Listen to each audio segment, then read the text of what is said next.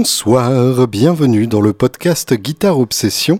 Je suis Julien Bitoun, j'ai avec moi un thé vert alors qu'il fait 38 degrés et je suis un gros con. Euh, alors vous me direz pour euh, les plus mal intentionnés d'entre vous que vous le saviez déjà, mais là c'est pour une raison bien particulière, c'est que à force euh, d'avoir plein de cartes SD dans tous les sens, de disques durs, euh, d'ordinateurs et d'enregistreurs divers et variés, eh bien ce qui devait arriver, j'ai perdu une carte SD et dessus il y avait l'interview que je voulais vous faire écouter aujourd'hui, celle de monsieur Vincent Loginotti du groupe OV et du coup bah, j'ai les boules, j'ai les glandes j'ai les crottes de nez qui pendent.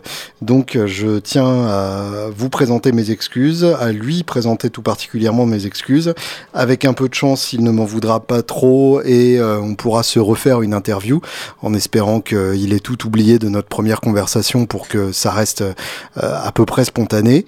voilà, je suis dégoûté et bon, tant pis pour nous, mais en même temps, aujourd'hui, j'ai quand même une petite interview de derrière les fagots que j'avais j'avais prévu de poster euh, cet été, mais euh, du coup, je vais le poster plutôt euh, ce printemps, puisque en fait, on est déjà l'été, mais vu que c'est pas encore totalement l'été, c'est plutôt le printemps. Oh là là, ça ne va pas bien dans mon cerveau.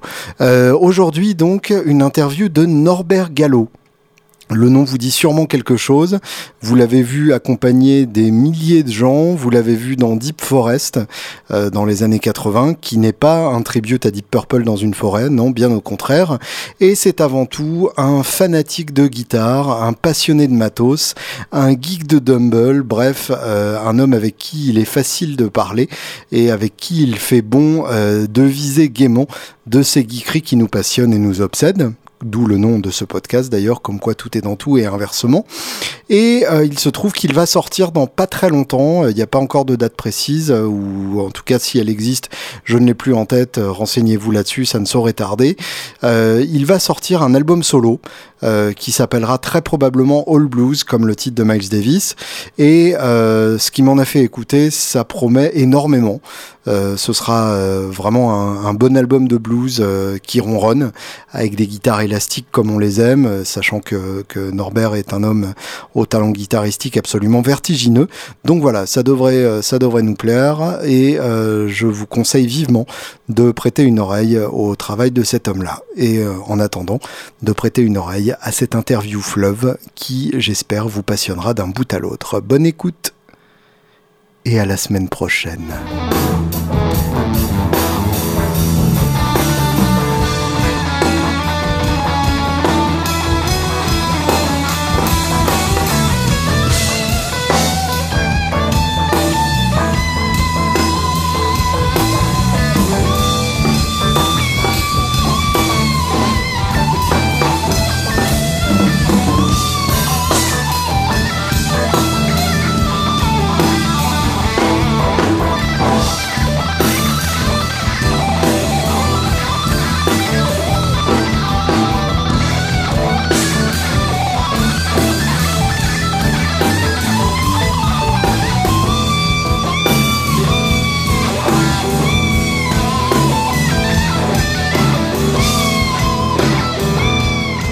Bonsoir Norbert. Hello Julien. Eh bien, merci beaucoup euh, d'accepter notre euh, invitation, mon invitation. J'utilise le nôtre royal euh, pour nous et les salauds derrière moi. et ça faisait longtemps que je voulais t'entendre causer dans ce podcast, non seulement pour ton jeu, pour ton art et pour ta geekerie matos bien poussée. Donc euh, on va parler des trois si, euh, si tu le veux bien. Euh, D'abord pour commencer, bah, on va commencer par le commencement. Comment t'es venu le, virus de la guitare? Par quoi ça t'est par quoi ça t'est arrivé? Alors c'est par plein plein plein de plein de choses. Enfin on peut imaginer que je suis, je suis arrivé là là dans mon adolescence avec une sorte d'avalanche énormissime quoi. Hendrix. Mhm. Écoute, moi je suis de la génération des 70s, on va dire. J'ai commencé à jouer en 73, un peu tard. J'ai commencé tard.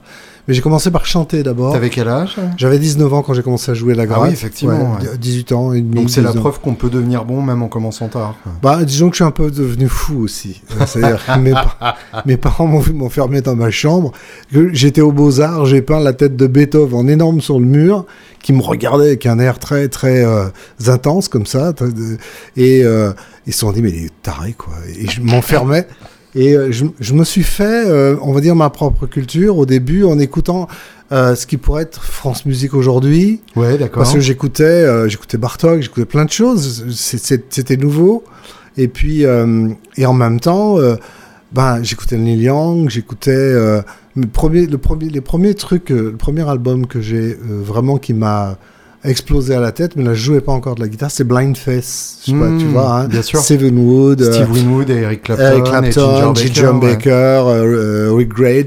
Hmm. Voilà. Et euh, ça m'avait, ça m'avait tué ce truc-là. C'était, voilà. je- moi j'étais, j'étais dans le format Beatles que j'aimais beaucoup Beatles dès, Uh-huh. dès mes 10 ans, 11 ans. Je, voilà, à cause des grands frères, grandes sœurs. Et, euh, et je chantais, je chantais. Et j'ai commencé à, à chanter dans un groupe, en fait.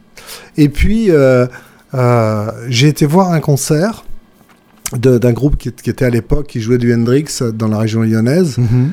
Et euh, c'était Chico Magnetic Band, et avec des vraiment de super musiciens à l'époque. Et et il y a un truc un peu, c'était un peu comme un fantasme, parce qu'il y avait un guitariste que j'admirais beaucoup, qui est devenu un pote après, évidemment, euh, Monry, et euh, qui jouait monstrueux. Et il s'était coincé les doigts sous son Marshall. Donc il avait des pansements sur, ses, les- sur, sur- sur- au bout des doigts, sur sa strate. Et pendant qu'il était en solo, les pansements dégoulinaient de sang. Et puis il y avait quelque chose de fantastique là-dedans. Alors je me suis dit, moi je veux faire Donc ça. lui était en train d'en chier, Je- oui, ça super classe. quoi. voilà. Et, euh, j'ai trouvé ça top. Et ça, ça, ça a allumé une mèche très forte. Et puis, bon, euh, Hendrix, euh, les volumes, les volumes euh, de volume 1, volume 2 qui sortaient en 45 tours à l'époque. Mhm. Donc tout ça, ça a été vraiment euh, un, un gros, un gros choc dans la tranche. Et puis euh, le Led Zeppelin 3 avec Since I've Been Loving You. Hmm. Et euh, tout d'un coup, c'est devenu ce solo de guitare de, de Jimmy Page était devenu une sorte d'objectif, on va dire. C'est marrant, le 3 est pas forcément celui qu'on cite le plus souvent. Oui, mais, il- Mais- Il, a un caractère de chien, quoi. Moi, c'était mon premier Led Zepp aussi. Ouais. Et, Avec ces, morceaux très irlandais sauvages, on va Bien dire, euh, fous, quoi. Et, bah, euh, Ils avaient été picousés à Johnny Mitchell euh, avant oui, de, de composer. et puis a John Paul Jones qui, euh, qui, est, qui est très fort en man- mandoline, euh, musique traditionnelle. C'était comme, c'est un personnage, quoi. Et Jimmy Page qui fait semblant de savoir jouer du pédal steel, et Hey. qui fait très bien. Et puis bon, tout ça, c'était, c'était, oui, très fantasmagorique. Alors j'ai pris. C'est vrai que Since I've Been Loving You, ah, c'était, c'était oui, ex- extraordinaire. c'est- mais- c'est, le, ouais. le- mélodiquement, l'énergie. Alors moi j'écoutais à- plus tard, bien plus tard, bien bien plus tard, les rushs des, des enregistrements où il fait une fois, deux fois, trois fois le solo jusqu'à arriver à celui-là qui est normalement le paroxysme. et, euh, et puis euh, donc arrive l'été, moi je chante dans ce groupe, ça s'appelle Anthrax. Ah Et, ouais euh, oui, oui, oui, c'était euh, bah, les grands frères de ceux qui sont devenus de l'affaire Louis Trio après. D'accord. Voilà. Mais donc techniquement, t'as été chanteur d'Anthrax. Voilà, j'étais chanteur d'Anthrax, mais pas, pas le même, pas tout à fait le même. Voilà, on chantait, on chantait ouais, du Led Zeppelin, des trucs comme ça. Et, et puis, euh, passe l'été, et puis le guitariste rythmique me prête une copie SG avec un ampli d'Avoli que je couche à, à l'envers sur mon, sur mon matelas, que je mets à Mhm. Donf, chez moi, à Villeurbanne. Et puis, euh, je, je me prends le volume 2 de Woodstock avec euh, Mountain Hmm. et je m'encaisse les solos de, de- de Leslie West. Ce qui fait que quand... euh, C'est- quoi les titres? Parce que je- oh, il y a, il y a- à ma connaissance, je sais plus. n'avaient pas encore Mississippi Queen au moment Non, de, je crois pas. de Woodstock. Donc ce serait Theme from an Imaginary Western ou un truc comme ça. J'imagine, je peux pas te dire vraiment. Enfin, moi, j'ai le souvenir de cette matière énorme. Ouais, tu vois, ah bah oui, oui, c'est le gros, gros son de la, la Les Paul. Et puis, euh, et euh, donc voilà, je passe l'été là-dessus. Euh, ils reviennent de vacances, les copains. Puis en revenant de vacances, je jouais mieux que le guitariste soliste. Donc il a acheté, une, il a acheté une basse. et puis voilà, Anthrax a vécu quelques temps comme ça, un an, on va dire. Voilà, c'est un an où on faisait quelque chose très, de très planant entre Mhm. Pink Floyd, Ange et Voilà, Pulsar, qui était le groupe lyonnais de l'époque. euh, D'accord. très euh, planant rock avec des, des gros sons quand même. Donc euh, voilà, ça a commencé comme ça. Et euh, en subissant vraiment toutes les influences de cette époque, jusqu'à un certain point. Évidemment, comme il y a le chant, il y avait Neil Young, Mhm. il y avait Stephen Stills, il y avait Jefferson Airplane, Mhm. et puis, puis évidemment les Anglais. Hein. Oui, bien sûr. Bon, voilà. Et puis il y a toujours Beatles, qui sont encore complètement barres jusque- jusqu'en 70. Et puis, euh, et puis j'ai un, un moment, j'ai un, une sorte de, de, de TGV qui m'arrive en plein dans la gueule, c'est Mahavishnu Orchestra avec Birds of. Fire. Ouais, d'accord. Et là, j'entends une matière et un son et des modes qui me, qui me, qui me, qui me décoiffent bien. Birds of Fire, c'est le deuxième, c'est ça C'est le deuxième album. Et le premier, Voilà. c'est Inner Mounting Flame Flame. Mountain Flame qui est absolument terrifiant Mm. aussi. Mais moi, je découvre par ça. Donc, euh, avec euh, euh, Yann Hammer, euh, je sais plus. euh, C'est Cobham à la batterie. Cobham, euh, évidemment. euh, le violoniste, c'est Jerry Goodman. Mhm. fantastique. voilà, je sais plus la basse, j'ai plus le nom du bassiste. Enfin bon. C'est toujours le problème du bassiste. bassistes, c'est- ils ont, c'est une galère pour eux. Ils emballent même pas à sortir des concerts. John. Baptiste. voilà. Et euh, donc, euh, ça, je prends une grosse bagne avec ça. Euh, je découvre par là même Weather Report avec Sing Mm. the Body Electric. Euh, et euh, avec Ralph- euh, Turner qui joue aussi de la douce corde là-dessus. Mhm. Donc ça, ça, me- ça déplace ma, ma, ma perception de, de ce monde-là et qui reste toujours présent parce que la Californie et le, et le rock élégant anglais restent présents Ouais. traversé par ça. Et euh, donc je découvre Miles aussi par là même, Hmm. le Miles des 70s. Donc ça me fait et donc ça, ça me fait retourner sur Miles des années 50-60 après, Évidemment, euh, ouais. obligatoirement. Donc euh, tout ça me traverse. Coltrane, euh, euh, les, les, euh, la trompette de Miles que je- j'essaie, je le vois à la, à la gratte et que je vois aussi dans le, le groupe de, euh, du, euh, du frère Breaker qui joue de la trompette là, qui est avec euh, euh, euh, Larry Coriel à Mhm. l'époque. Il met une wah sur sa trompette. Alors du coup, euh, j'allais chercher ces genres de choses là, tu vois. Donc euh, voilà. Et donc le deuxième groupe qu'on a créé, c'était euh, Roue libre. D'accord. Voilà, où il y a encore euh, un pote qui, euh, qui est toujours présent, c'est Lucas Martinez, que tu as peut-être croisé, qui est guitariste, qui faisait Free Will juste avant moi. C'est le Mm. même groupe. Donc on a francisé avec les, quasiment les mêmes. On a changé de guitariste, en gros. voilà. Mais on est rentré voilà, entre ce, ce monde euh, de, de musique euh, rock euh, progressive et de, et de jazz rock en même temps.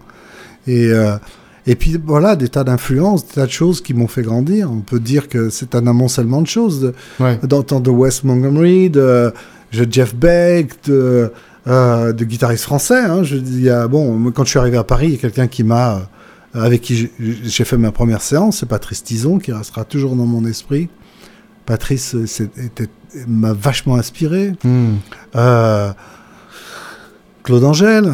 Oui, bien sûr. Euh, voilà, euh, bon, Yannick, j'habitais chez lui au début quand je suis arrivé à Paris.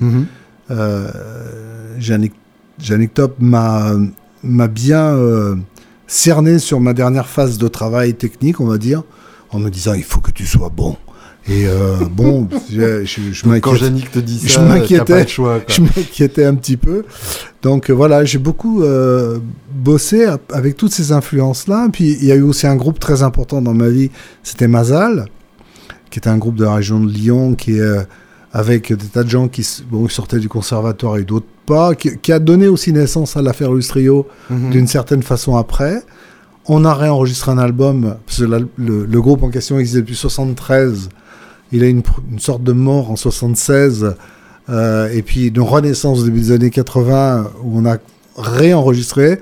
Et là, j'ai réalisé un album avec 15 musiciens qu'on a fait à Longueville. Classe. Alors c'est pareil, là, Mazal existe toujours aujourd'hui. euh, ils ont été enregistrés avec... euh, euh, Il y a des musiciens fantastiques, c'est vraiment superbe. Et puis en plus avec l'orchestre de Budapest, donc euh, ça existe toujours. quoi. C'est, euh, ça va toujours chercher la merde euh, dans, dans des trucs, euh, tu vois.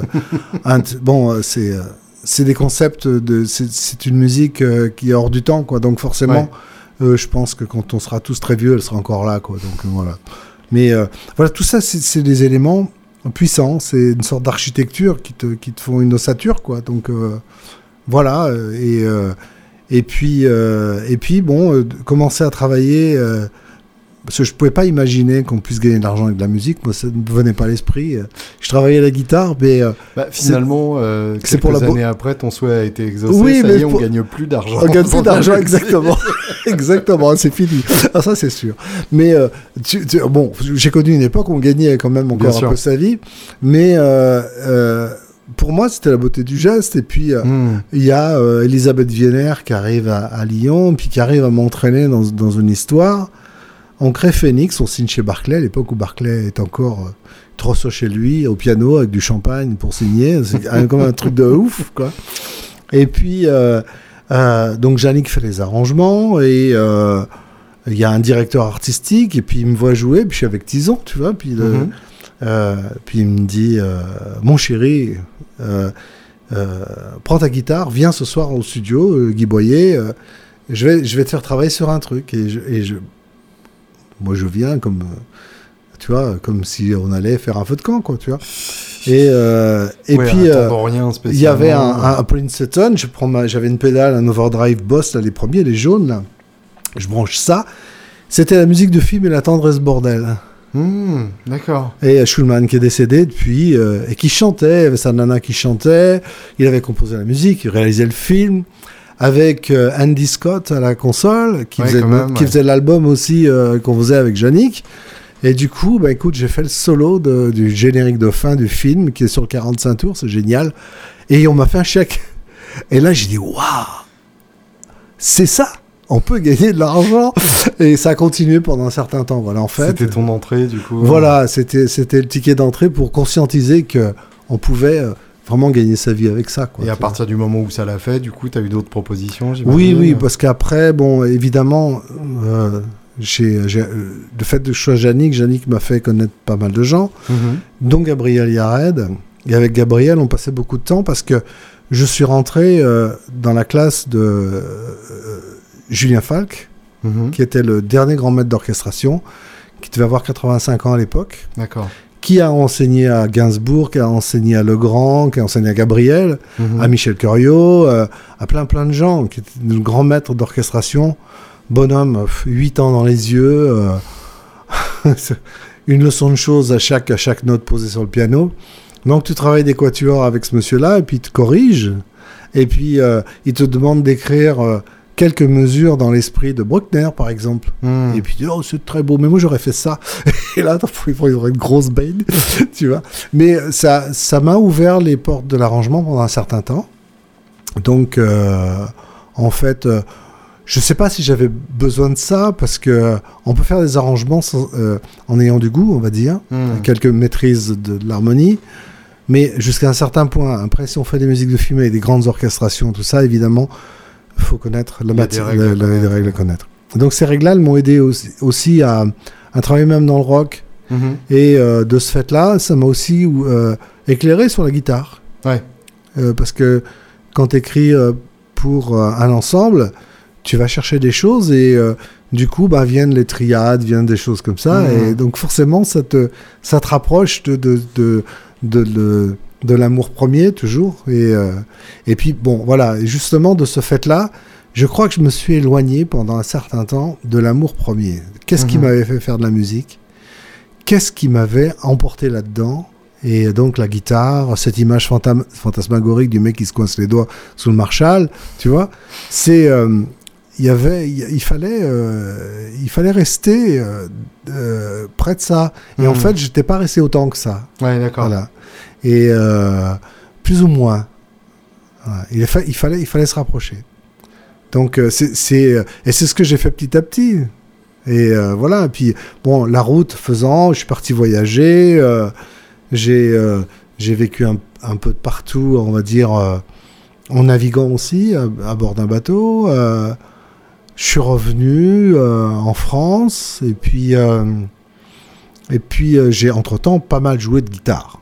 Oh, ouais, jouer du blues euh, en trio avec mon pote Nacio, euh, qui est un, mec génial, qui, qui, euh, qui revit là, parce que je suis heureux qu'il revive et j'ai- j'ai- j'ai, j'aimerais faire quelque chose avec lui sur un album un jour. Mhm. Là, il était parti à Cali, au Colombie, pour se faire soigner d'un crabe qui était en train de le dévorer.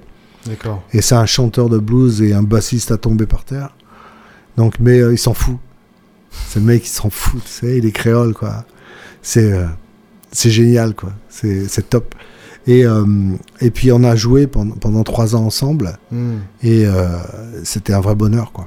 Ouais. Ça m'a fait renouer justement avec ces amours-là. Et puis quand je suis revenu, voilà, j'ai appris, j'ai appris à, à dire oui à ce qui me plaisait, puis à envoyer tout le reste paître, quoi. Donc on gagne moins d'argent, puis déjà qu'on n'en gagnait pas plus beaucoup, Oui. donc ça, ça a bien, ça a bien laminé la chose. Donc, foutu pour foutu. Voilà. Et, Et, puis et tu parlais donc de, de ton entrée dans les, dans les studios euh, et de ta boss euh, SD1. Le, le reste de ton matos, c'était quoi euh, à alors à l'é- à l'époque, alors quand euh, il y a Que évidemment je suppose que le, le paysage du matos euh, guitaristique n'avait rien à voir avec ce qu'on connaît à l'heure actuelle. Ouais, c'était euh, c'était un peu plus édulcoré, on va dire, mais en même temps, c'était euh, essentiel et très bon. Ouais. Euh, moi, le premier ampli que j'ai eu, c'est un, un Twin sans, sans master volume Mmh, que j'avais acheté d'accord. 9- 900 francs au mec qui avait le théâtre dans lequel on répétait avec euh, roue libre. Mhm. Et avant, je me, j'avais un Binson à lampe, juste avant, d'accord. 40 watts, qui était extraordinaire, mais je savais pas m'en servir en fait. j'avais des GMI qui coûtent des, mi- des milliers maintenant, tu sais, euh, des- les, les pédales. euh, Ouais, bien voilà, sûr. avec euh, les tone bender et tout, bon. Ça coûtait que dalle. Des fois, je- des fois on me les donnait. euh, C'est- quand j'imagine. Et euh, j'ai j'ai ma Vox, l'ai eu toujours jusqu'à un certain mo- moment, quand il y avait encore le magasin Guitar Co. Mhm. J'ai retrouvé ma Vox chez, dans la cave de chez mes parents à Villeurbanne. Et puis, il y a un, un- un collectionneur belge qui m'a dit Oh là Il a acheté une fortune. Ah, je lui ai dit Écoute, ouais, elle crache, moi je joue pas. voilà, donc il est parti avec une, avec une Wawa qui crachait. Mais euh, et voilà, c'était. euh, J'avais ce, ce Twin. J'ai acheté un Marshall 75 orange, tu sais, qu'un baffle long. Oui, d'accord. Tu vois, j'ai eu ça un moment avec Mazal. Euh, j'ai eu, euh, avec Mazal, j'ai eu un Mi, blanc, blanc là, les amplis Mi, Ah, euh, oui, d'accord. Musique Industrie, Musique Industry, ouais, je qui vois. était vraiment génial. Hein, hein, tu sortes ce gros bouton, tu montes, c'était une sorte de réducteur de puissance qui fait que tu montais le volume et tu avais un super son saturé. Parce que Mhm. tu avais les feignes dessus, ça, ça envoyait, quoi, c'était à lampe. Et ça, j'ai eu un peu. Et puis, euh, bon, je, je rentre aux Beaux-Arts, j'ai plus vraiment euh, de, de pépettes. Et puis, euh, mon père, il, il- il m'aide et, on- et je m'achète un, un Iwatt 50 de corps le, avec le 412 euh, avec la tête 50. Voilà, et ça, je mettais rien que la gratte dessus Ouais. et je jouais avec le volume, en fait, pour saturer. Alors, t'imagines la galère. Mais ouais, la, la perception que j'ai effectivement de, de, de cette époque guitaristique, c'est que tout était très fort, non? C'était très fort. Hmm. Voilà. Et Mazal, par exemple, sur scène, c'était une vraie catastrophe. Tu avais Ouais. deux cuivres, le, le Rode sur deux amplis, le SVT avec le 16, le- les 16 HP de 10, euh, tu sais. euh, Ouais, la guerre, quoi. donc tu as les cheveux devant, quoi. C'est pas Ouais. possible. Et euh, donc il fallait, il fallait re- rester vivant sur scène. Donc il fallait que les amplis guitare, c'était, il fallait, il fallait garder de la, il fallait garder un peu quelques quelques cartouches euh, pour qu'on soit entendu. Puis les moniteurs t'oublient. Hein. Ouais. Moi, j'ai donné des concerts avec Mazal. Il y avait la façade. euh, euh, il fallait qu'on soit fort pour pas entendre la façade, en fait. Voilà. ouais, pour pas avoir le rebond de la façade. ouais. Et euh, même les orchestres de bal, hein, c'était au taquet, hein, je, te, je te- je te garantis. Hein. En- moi, j'étais avec l'Iwatt, sur des orchestres de bal. Mhm. Il y avait quatre cuivres. Euh, ça envoyait du bois. Hein, euh, donc, il y, a- il y a ça. Et puis, en Et fait, du coup, il y a- ton, il y a- ton audition à l'heure actuelle euh, non, ça va. C'est, euh, c'est toujours. J'ai, de la chance. J'ai des copains qui sont pas dans ce cas-là. Ouais. Et après, bon, ça je- ça n'a pas duré longtemps en fait. Et puis je pense aussi qu'il y avait les distances par rapport aux amplis, comme on gérait ça, je Hmm. crois. Ça aide un peu l'air. Ah, entre- sur une grande scène, c'est pas pareil. Voilà. bien sûr. Et à l'époque, on faisait des grands trucs, des grands campus universitaires et tout ce qu'on ne Hmm. voit plus aujourd'hui, c'est Ouais. compliqué. Et euh, quand je suis arrivé à Paris, je suis arrivé avec un 30 watts PV. Euh, les premiers euh, 30 watts lampes qui faisaient, ils s'appelaient backstage, je sais pas si ça te dit, euh, cet Ouais, moi, j'ai connu, euh, j'ai Voilà. connu les PV backstage à Transistor, mais euh, Voilà, et voilà, donc et ils ça, et euh, donc euh, là j'ai commencé à, à mettre un, un peu un peu des choses euh, un peu olé olé, quoi. Des, les chorus boss, là, tu sais, les gros grilles, là, Mhm. qui faisaient vibrato aussi avec, qui étaient très bien. Les overdrive, la wah-wah, toujours, évidemment. euh, et euh, des, euh, bon, des, ces premiers effets de modulation, des flangers, Mhm. euh, Electric Mistress. Et puis, euh, et puis quand je, je jouais en stéréo, à un moment, avec deux PV, comme ça, quand je suis arrivé, Mhm. et du coup, on a eu une, cette reconnaissance avec Tison qui lui jouait sur deux Deluxe. Et, euh, et moi, je faisais ça pour l'effet chorus. Et là, la grande découverte, c'était le delay sur un côté avec Ah, Patrice. Oui, d'accord. Alors là, dès que j'ai eu un peu de pépette, je me suis acheté une- un écho à bande euh, Roland et je le mettais que sur le côté de, qui était modulé par l'électrique Mistress. Hmm.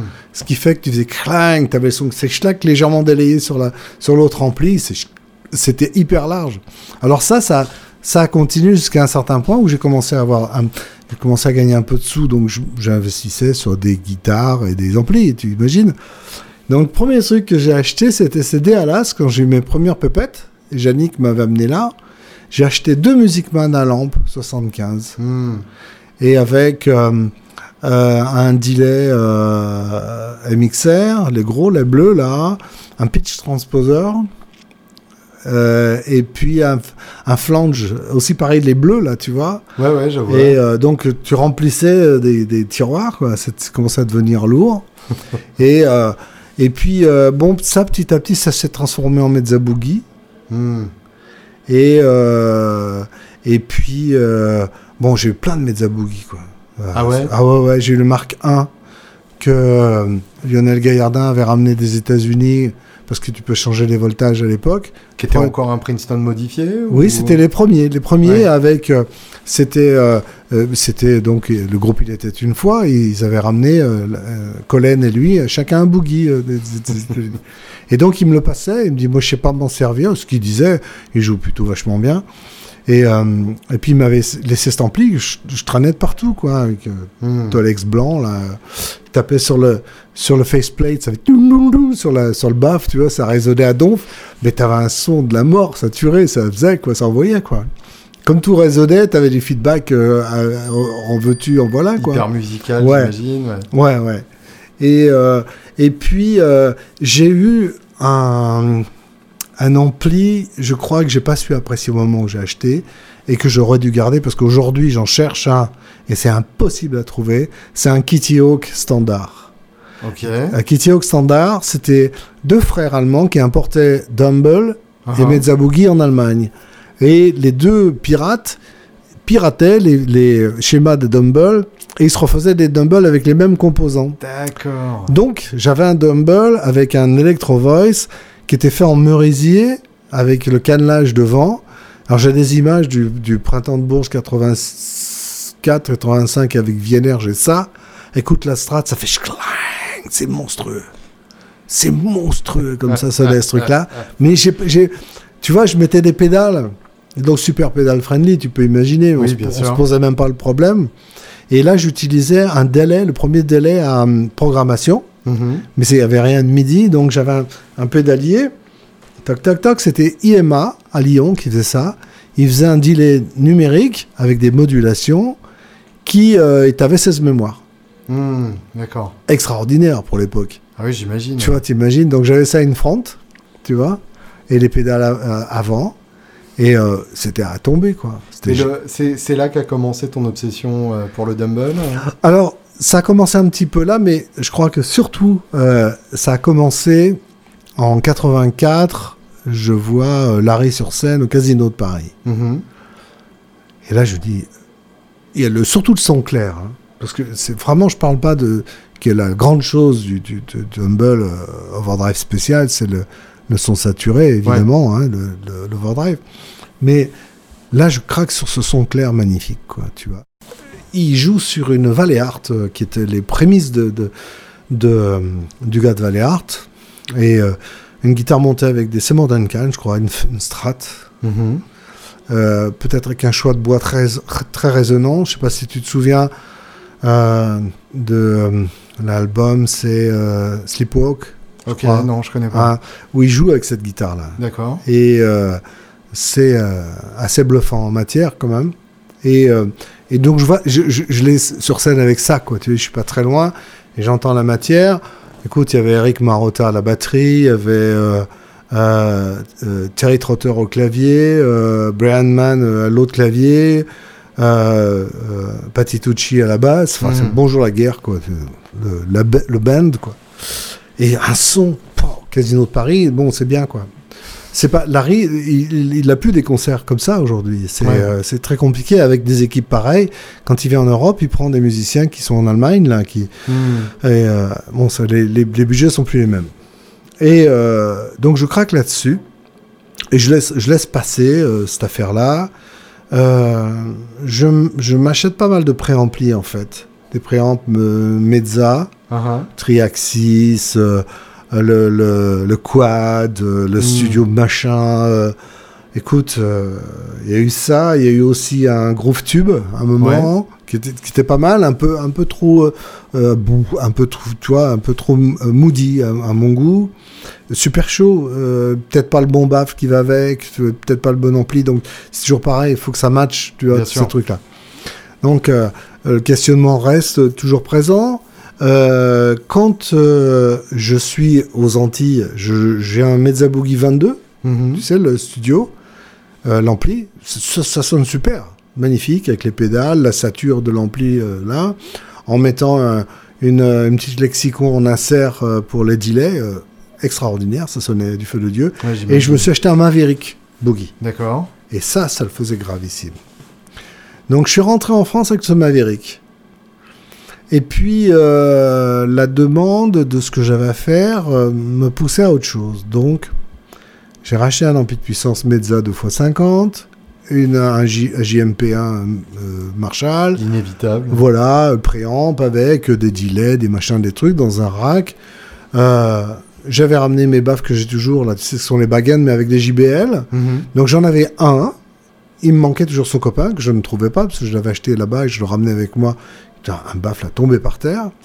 Et donc je mettais un, ou un baffle Marshall ou un Mezza, un, un 12 chaque fois, pour avoir la stéréo, jusqu'au jour où je suis retombé sur un autre euh, baffle, euh, donc bag-end JBL, Mhm. mais qui vient de la même boutique de Saint-Martin aux Antilles, de mon pote qui m'avait vendu l'autre. Donc par un copain, elle est venue, elle est venue par l'avion, elle est revenue. C'est celle que j'ai là encore aujourd'hui, qui est pas équipée de JBL. J'ai enlevé les JBL, j'ai mis des WGS euh, 65 dessus, Mhm.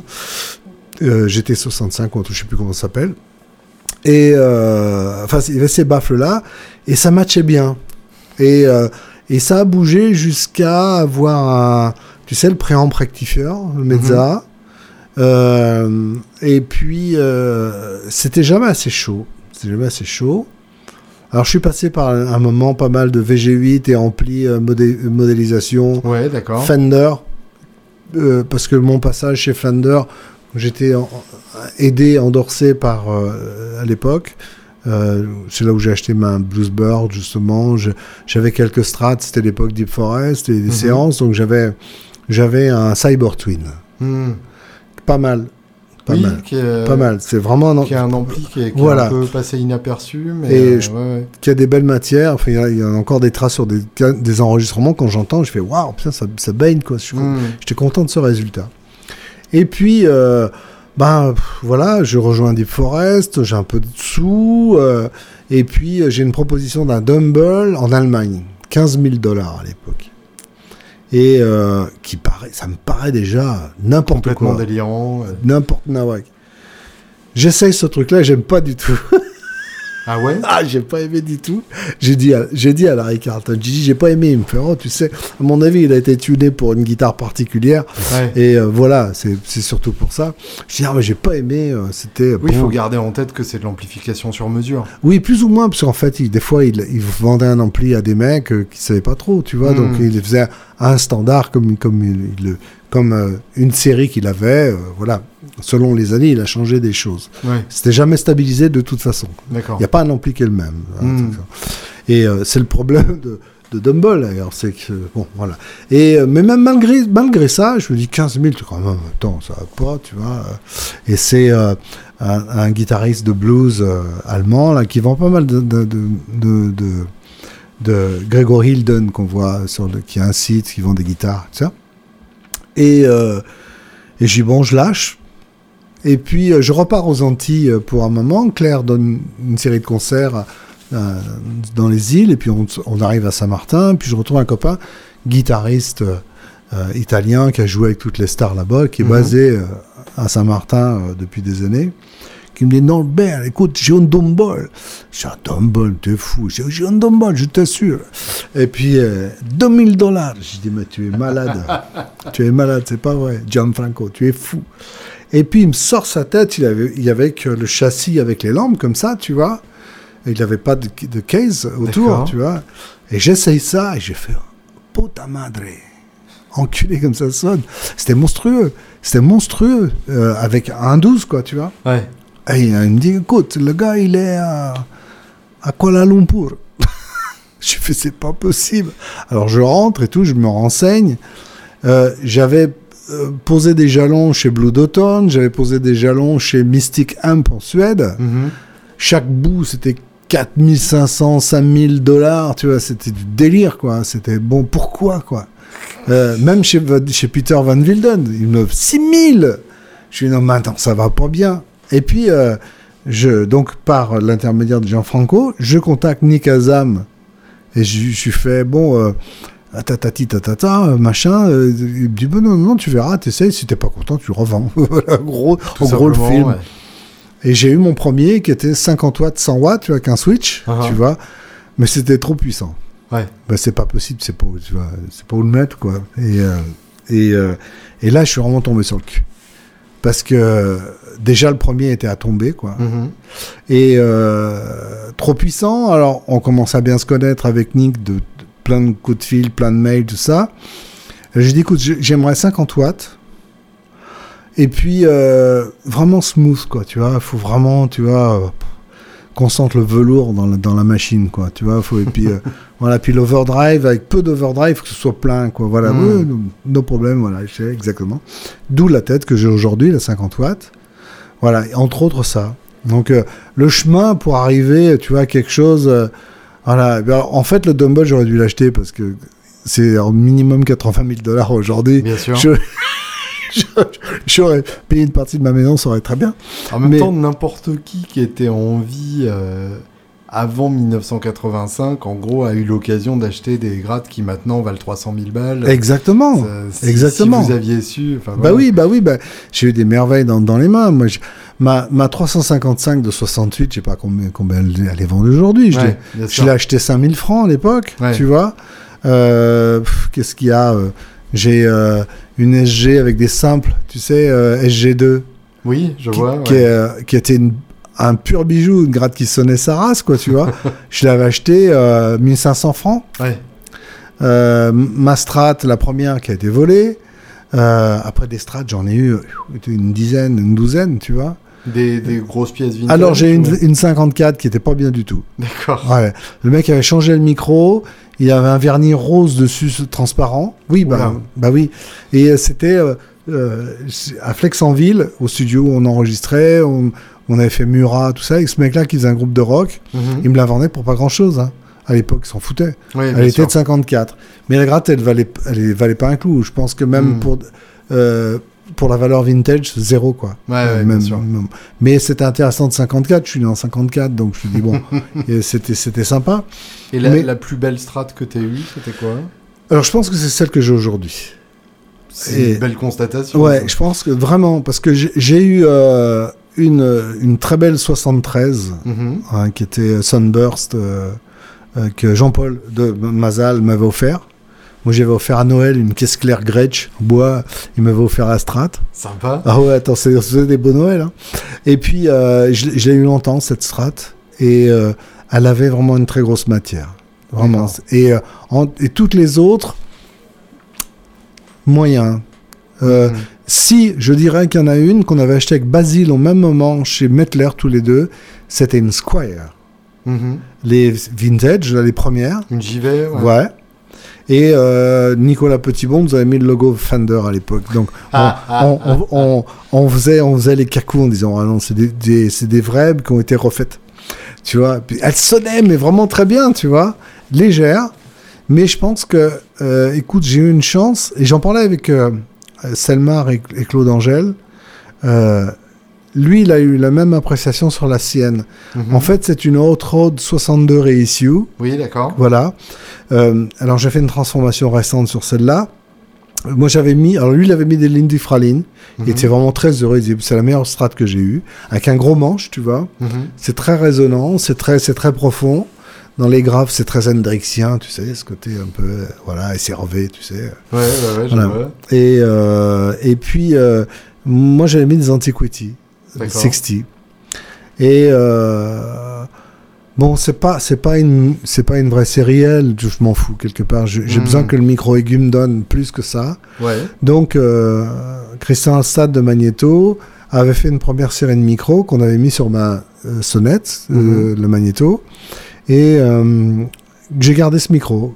Et j'ai dit, bon, j'essaye. Et oh, ça match à fond, quoi. À la gratte, elle a tombé. Justement, t'en es arrivé comment à Magneto? Alors, Magneto, c'est une rencontre euh, avec Christian Astat lors d'un concert de Fred Chapelier au euh, New Morning. Christian Astat, qui est? Christian Astat, qui est un luthier qui a, qui a créé les guitares Magneto, Mhm. euh, il Ils est sont fabriqués au Japon Au Japon, alors il est très lié avec une équipe de gens à Matsumoto, évidemment, que, que tu connais, donc c'est le, le temple de, de la lutherie euh, japonaise. Mhm. Euh, et Christian était le, cré- enfin, le créateur, on va dire oui, le créateur de l'ombre des guitares euh, des Blade. Ah oui, d'accord. Voilà, qui était un peu clinquante, un peu vernie, mais c'était Mhm. le désir de Levinson à l'époque. Et donc il a fait ses armes là-dessus. Il, il prête son, son, son intelligence de lutherie à, à d'autres marques euh, asiatiques aussi. Mhm. Et donc voilà, puis on a avancé avec Christian, puis euh, euh, je lui dis écoute, moi cette sonnette, ça me plaît, et je, je trouve que c- c- il y a quelque chose d'intelligent dans le, le taux de matière qu'il a mis, euh, et ça la remonte plus dans les médiums, elle, elle passe plus à travers, tu vois, comme on dit aux, aux États-Unis, cut through. La Euh, sonnette, c'est leur version de la Strat C'est une version de Strat avec un humbucker, Mhm. avec un push-pull qui permet de, de- de- de faire des combinaisons de trois micros. Mhm. ou des micros extrêmes, Oui, aigus et d'accord. graves, ou des choses comme ça. Euh, le manche est extraordinaire. C'est un, un peu de l'horlogerie suisse au niveau de la précision. Mhm. C'est du Goto et euh, c'est bien, c'est bien ficelé. Voilà. Et euh, bon, maintenant on est, euh, je t'avouerai, euh, je, j'en ai, je parlais avec lui hier toute la matinée. On est en train de mettre au point une guitare. qui c'est une signature, mais elle va pas s'appeler Norbert Gallo, elle va s'appeler All Blue, toute bleue. Classe. Voilà. Et il y réfléchit, mais je veux que ce soit une thin line Ok. avec deux humbuckers. Le humbucker aigu, on n'y touche pas, il reste tel qu'il est. Le grave, on peut splitter en simple. Mhm. Voilà. Le maximum de simplicité. On réfléchit sur du maple, parce qu'il l'a pas fait encore sur une des magnétos, Mhm. euh, ou pas. On ne sait pas. Euh, Et pourquoi Thin Line? Pour le poids ou pour le look? Alors, il y a le poids et aussi la résonance. D'accord. Voilà, le côté de Mickey, parce que euh, comme je, je, je suis euh, dans une sorte de voyage perpétuel entre ce qui est euh, le, le couple Strat, c'est-à-dire Magneto, Sonnet, Strato, qui, elles sont sœurs hein, dans la façon de simple Mhm. un double, hein, avec des petites différences de matière, on va dire, et la Telecaster qui est une des number one avec la 335, 63 issues que j'ai. Mhm. Voilà. Et il fallait retrouver un point de jonction à ça. Oui, d'accord. Donc euh, la 335, la Telecaster, et ce côté simple du micrographe de la Strat, que c'est ce que j'utilise le plus. Mhm. Et euh, euh, les micros aigus, moi je préfère quand ça a un peu plus de matière, comme un humbucker. Ou voilà. Et donc euh, on, va, on rejoint ça. Et puis d'avoir ce côté bleu, on ne sait pas lequel, mais un côté bleu pas trop joyeux parce que on, on évoque quelque chose qui n'est pas tout à fait de la joie dans le blues, hein, on va dire. Donc il faut quand même un peu de grisaille dans ce bleu. Donc pas un Daphné Blue. Euh, non, on va, on va trouver une forme. Il y a un côté paillette qui m'intéresse aussi parce que c'est vrai, il y a le côté euh, on met son beau costume pour aller jouer sur, sur scène. Ouais, je vois. Et euh, voilà, il y a, y a ce côté-là. Euh, moi, je, je suis pas noir, donc euh, euh, c'est. Mais euh, vo- voilà, euh, c'est euh, c'est c'est dans mon cœur cette musique-là aussi. Mhm. Mais donc je mets pas de dorure. en même temps, joke. Mais je veux, je veux qu'elle ait aussi ce côté, je, je m'habille bien pour la messe. Hmm. Voilà. Et donc voilà, on a, pens- on a pensé à tous ces paramètres-là. Et Voilà, c'est parti depuis hier, en fait. Classe. Voilà, donc C'est un scoop. c'est un scoop, mon cher. Voilà, il risque d'y avoir une nouvelle guitare. Puis on va, on, on fera peut-être des opérations un petit peu plus tard pour la présenter aussi. euh, et je te la laisserai même pour Bah, que tu, la, tu la bien testes hein, hein, dans, dans tes émissions. ouais. Et euh, du coup, All Blues, ça nous amène à, à ton futur album. Euh, Parle-nous un peu de, de ce projet-là. Je crois que tu as, joué avec Larry Carlton, justement, Oui, on a donné, on a donné un concert. C'était le, la première, le premier pavé jeté à l'eau. D'accord. C'était vraiment un- le questionnement qui taraudait depuis un petit moment. C'était euh, de vraiment de revenir à ses premiers amours. Mhm. Et euh, moi, ça me travaillait vraiment. C'était euh, c'était même peinant des fois, parce que euh, c'est un- métier fantasmagorique, en fait. Oui. Quand, voilà, donc, euh, quand tu, tu, ça marche, tu as, du succès, on parle de toi, on parle moins de toi et tout ça. trouver le, le, le, le, le- le- point juste, enfin, ce qui peut être le plus juste là-dedans, c'est dire de qui t'es, quoi. Je veux Ouais. dire, face à, à- à cette musique-là que tu fais, et qu'est-ce qui t'a fait faire cette musique-là Voilà. Mhm. Donc, euh, il y a- ça, a été, euh, ça a été le retour un peu aux sources. Un peu, je me suis replongé de l'époque où j'étais étudiant, où j'avais ma Strat ou ma euh, Music Master, ou tu vois, ou, euh, mes premières Gibson, et où j'allais jouer dans les, dans les, à la Bourse du Travail à Lyon, des trucs comme ça. Et cet impact-là, je voulais, je voulais retrouver ça. Quand tu parles de blues, tu penses à quels artistes? Parce que c'est tellement Oh, c'est. euh, Alors, je veux dire, moi, pareil, comme je te disais, que quand tu as une avalanche d'influences guitaristiques dans la vie, euh, je veux dire, c'est, euh, ça peut être B.B. King, ça peut être autant je, je- Miles Davis, je veux dire, Mhm. tu vois, parce que pour un grand bluesman, hein. Ça va être euh, Wes Montgomery, même s'il est guitariste de jazz, il y a une, Mhm. une blueserie dans, dans sa façon d'être. Euh, Charlie Christian, euh, ça va être euh, ça va être euh, Ho- Ho- comme euh, Mhm. difficile à dire. Ça va être ça va être Robert Johnson quand tu écoutes les enregistrements, c'est c'est quand même scabreux quoi ce qui se passe là quand euh, moi j'ai admiré sur le film de Crossroad quand euh, euh, ils ont refait exactement à l'identique avec euh, Ray Cooder et euh, le chanteur qui, Uh-huh. qui prête le- son talent, ils ont fait à l'identique les mêmes choses qui ont été enregistrées. Je, trouve ça faramineux, quoi. C'est énormissime d'aller jusque-là, parce que c'est vachement complexe, quoi, en fait. Mhm, bien sûr. Parce que lui, c'est- là où il habitait, c'est chez lui. Alors, rentrer chez lui, c'est, euh, tu vois, tu vas briser quelque chose avec tes pieds. Faut Faire Mhm. gaffe, quoi. C'est très complexe, en fait. Donc, de rentrer dans la peau de quelqu'un. Oui, on s'attaque pas c'est- pas possible. euh. Mais en revanche, l'impulsion qu'il te donne, euh, cette, euh, cette euh, bizarrerie là, Mhm. elle, elle, elle, peut, elle peut inspirer très fort. Voilà.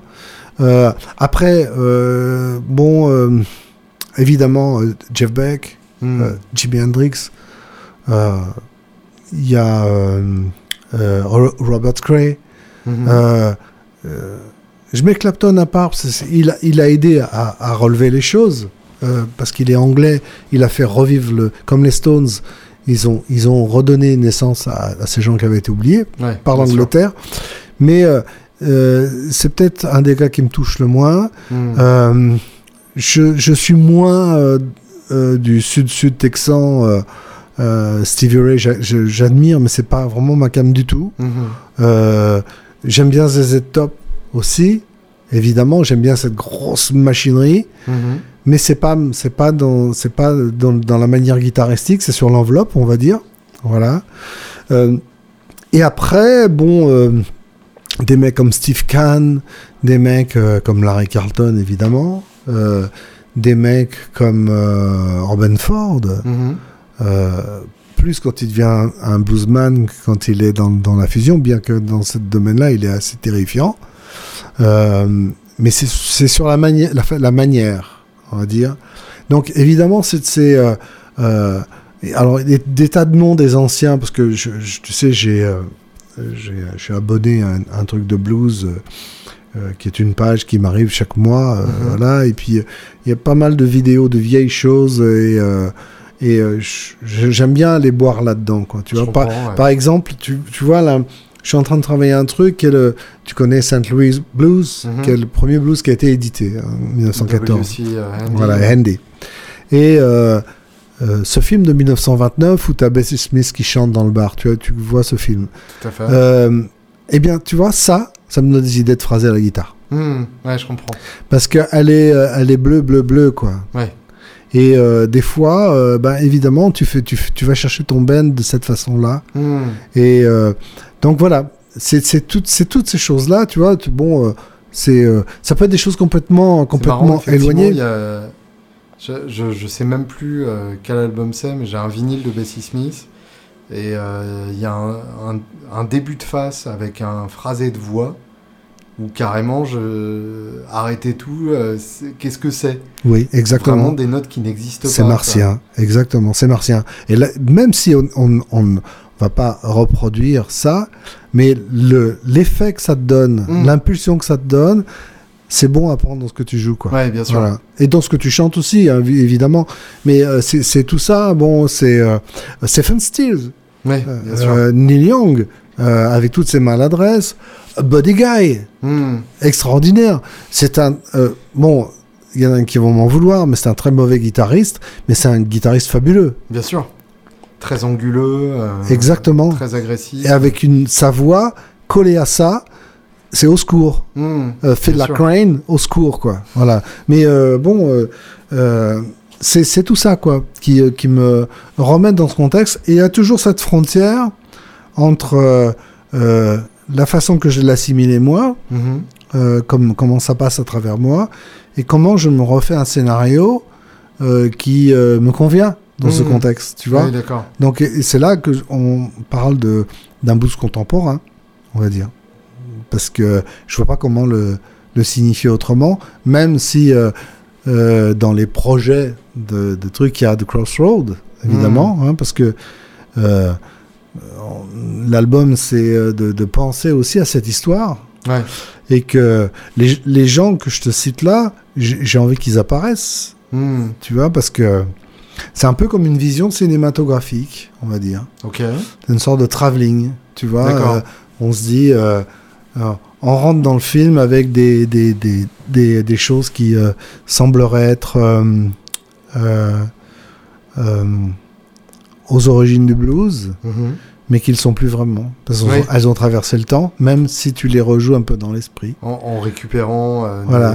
des- Et on fait, Ouais. on, on fait euh, la caméra a changé. un Allez, peu comme allez- des couches sédimentaires. Voilà, on, filme la même, la même scène avec une caméra un peu plus high-tech, on va dire. je Voilà. vois.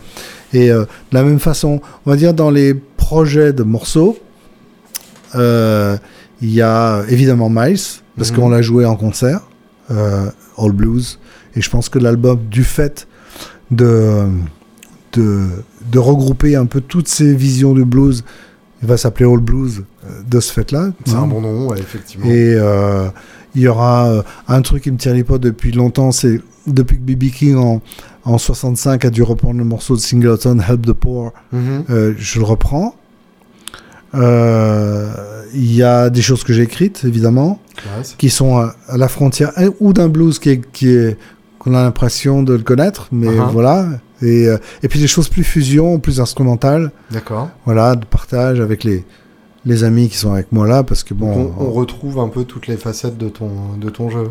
Oui, en, en- en essayant, euh, j'essaye de, euh, de rester, euh, euh, dans, de, de raconter une histoire, quoi. Oui, Voilà. bien sûr. Euh, j'ai euh, évidemment vécu des périodes de ma vie. euh, alors aujourd'hui, évidemment, je vois qu'il y a des tas de jeunes musiciens vachement techniciens. C'est très, c'est, très eff- effarant d'ailleurs. Mhm. Ça fait, ça fait peur. Mais euh, je sais qu'on était un peu comme ça aussi à l'époque. on, on aimait faire des cacous, mais c'est important de raconter une histoire. Donc, Mhm. mais les, je cache les difficultés, on va dire. Voilà, il y a des choses un peu dif- difficiles du fait de là où ça se place dans l'harmonie, comme ça se place rythmiquement, et Mm. puis euh, voilà, c'est tout. Il n'y a pas plus. Mais euh, ça, ça, ça a plutôt tendance à servir la cause, et aussi de passer un, un- un moment agréable euh, aussi avec les, les amis qui jouent avec moi, quoi. Aussi. Donc ça c'est ça c'est important. Donc voilà, il y a, y a ces choses-là.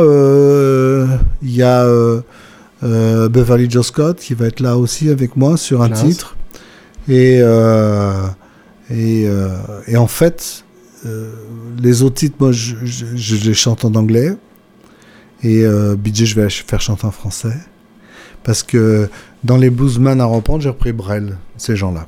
Et on a tourné au blues et je, je demande à BJ de le chanter. Ouais, effectivement, c'est pas, c'est pas Ah. si hors contexte Non. que ça. Quoi. Non, non, parce que euh, ça marche bien, ça match bien. Dans, Ouais. c'est dès que tu commences à, faire tourner euh, le truc en mettant deux trois interventions de guitare sur les phrases, tu, euh, tu viens euh, encore illustrer que il y a largement suffisant sur son texte, mais deux trois choses pointillées comme ça. C'est du blues, on y est. Hein.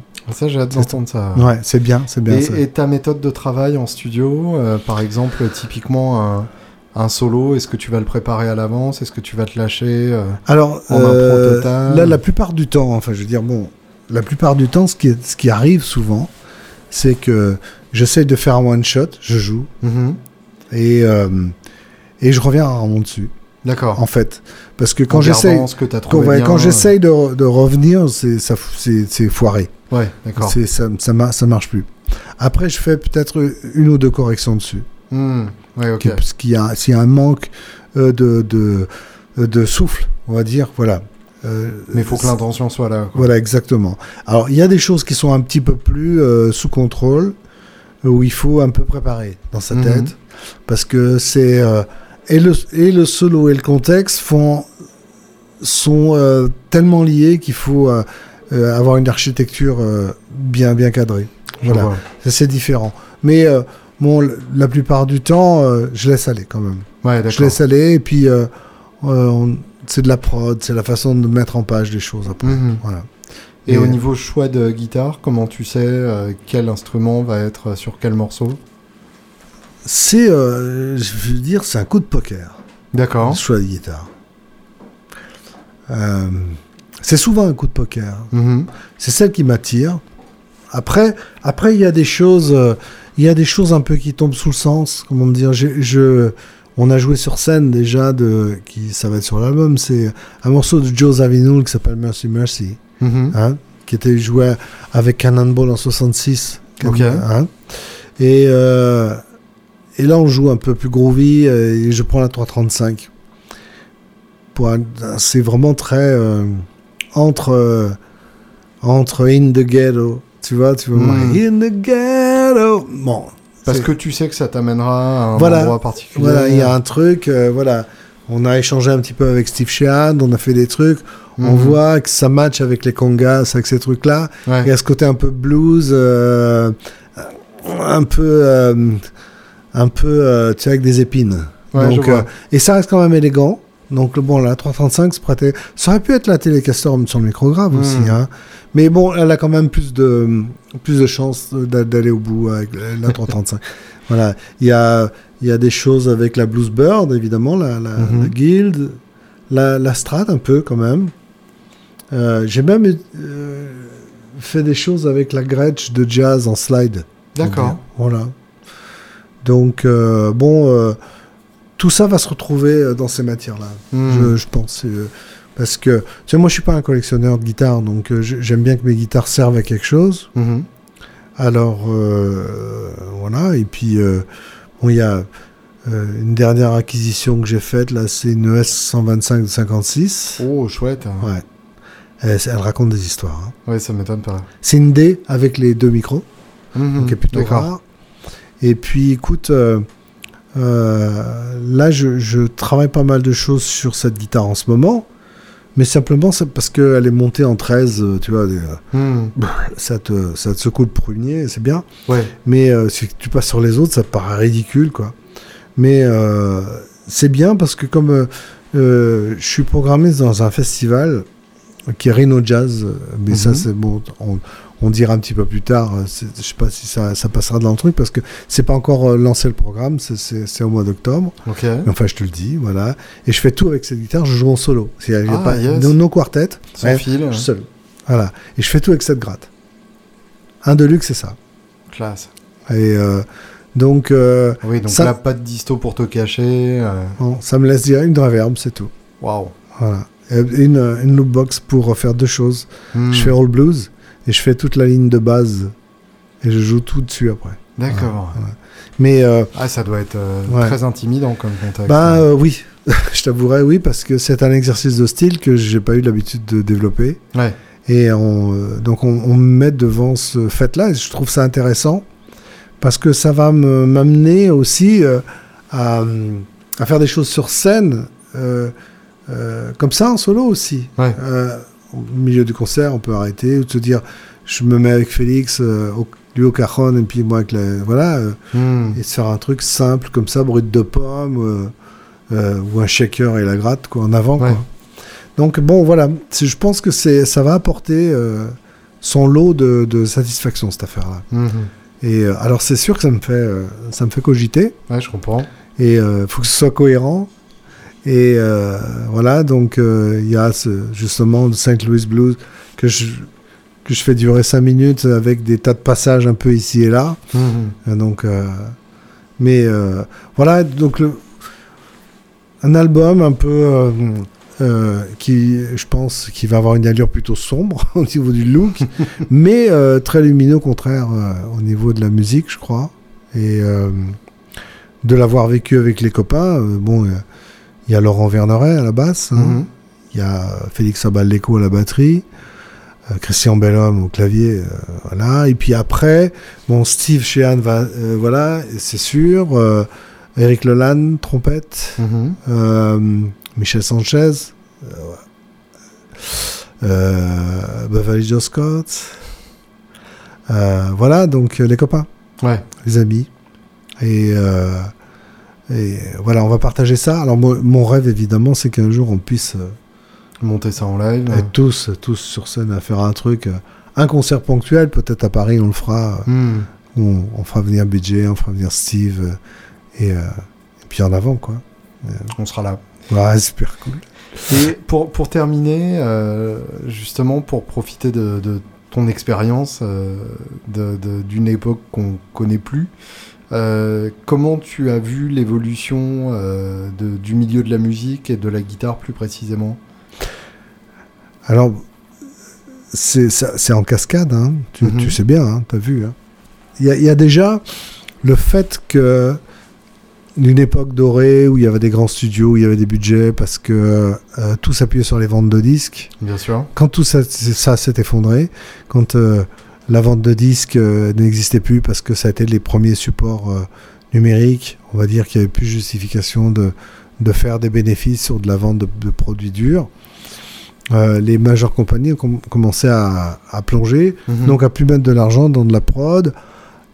Tout ce qui a commencé à se faire en, all in the box dans les petits studios, évidemment, bah, je veux dire, moi, je- pareil, j'ai un home studio, Mhm. je travaille dans mon studio, mais euh, j'aurais tellement aimé travailler à Davou, Bien par sûr. exemple. hein. Euh, mais les paramètres ont, ont changé de ce fait économique. Euh, les grands studios euh, ferment les uns après les autres. Mhm. Je dis pas en, en France, hein, mais ailleurs, partout. Aux. États-Unis, en Angleterre, c'est même- la même chose. Les compagnies se sont raréfiées. Celles qui faisaient des, des qui assuraient la, la- la production de, de choses un peu particulières, comme de- de- du blues ou comme euh, euh, c'est devenu des labels un petit peu euh, euh, él- élitistes et rares Mhm. maintenant, hein, qui font vraiment de la prod. Donc euh, euh, le choix des musiques, nous, ces choix de musique de radiophonique nous ont éloignés des utilisations de guitare et de basse et euh, voilà. Donc forcément les marchés euh, sont liés à ça, ce qui n'était pas le cas avant. Hein. On s'en foutait Mhm. des marchés. Les gens sortaient des guitares. euh, La Euh, question se posait pas. la question se posait pas, on, on est- les paramètres n'étaient pas les mêmes, les dés n'étaient pas jetés de la même façon. Aujourd'hui, tout est lié à, à une commercialisation. Donc, euh, si la musique n'est pas faite avec des guitares, le marché des guitares s'effondre. Oui, logique. Donc, euh, bon, euh, là jusqu'à présent, euh, il y a un effondrement. C'est, euh, je crois qu'aux États-Unis, ils ont perdu 50% du marché de vente de guitares, c'est peut-être même plus.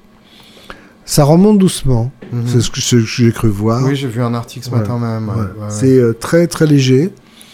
Euh, mais c'est vraiment, il y a, y a euh, une sorte de désespoir. Et puis, euh, moi, on voit aussi, il y a quelques années, une boîte comme Gibson ne serait pas, il n'y aurait pas eu cet environnement de businessman autour Hmm, pour créer des affaires bien sûr. et faire plonger la boîte par la même par des affaires qui n'ont rien à voir avec la fabrication de guitare. Hmm, Donc tout ça euh, ressemble à, à une sorte de tableau euh, standard qu'on voit aujourd'hui. mhm. Mais oui, donc c'est oui, c'est un tableau euh, très très actuel, mais bon, il y, a- il y a eu cette chute progressive.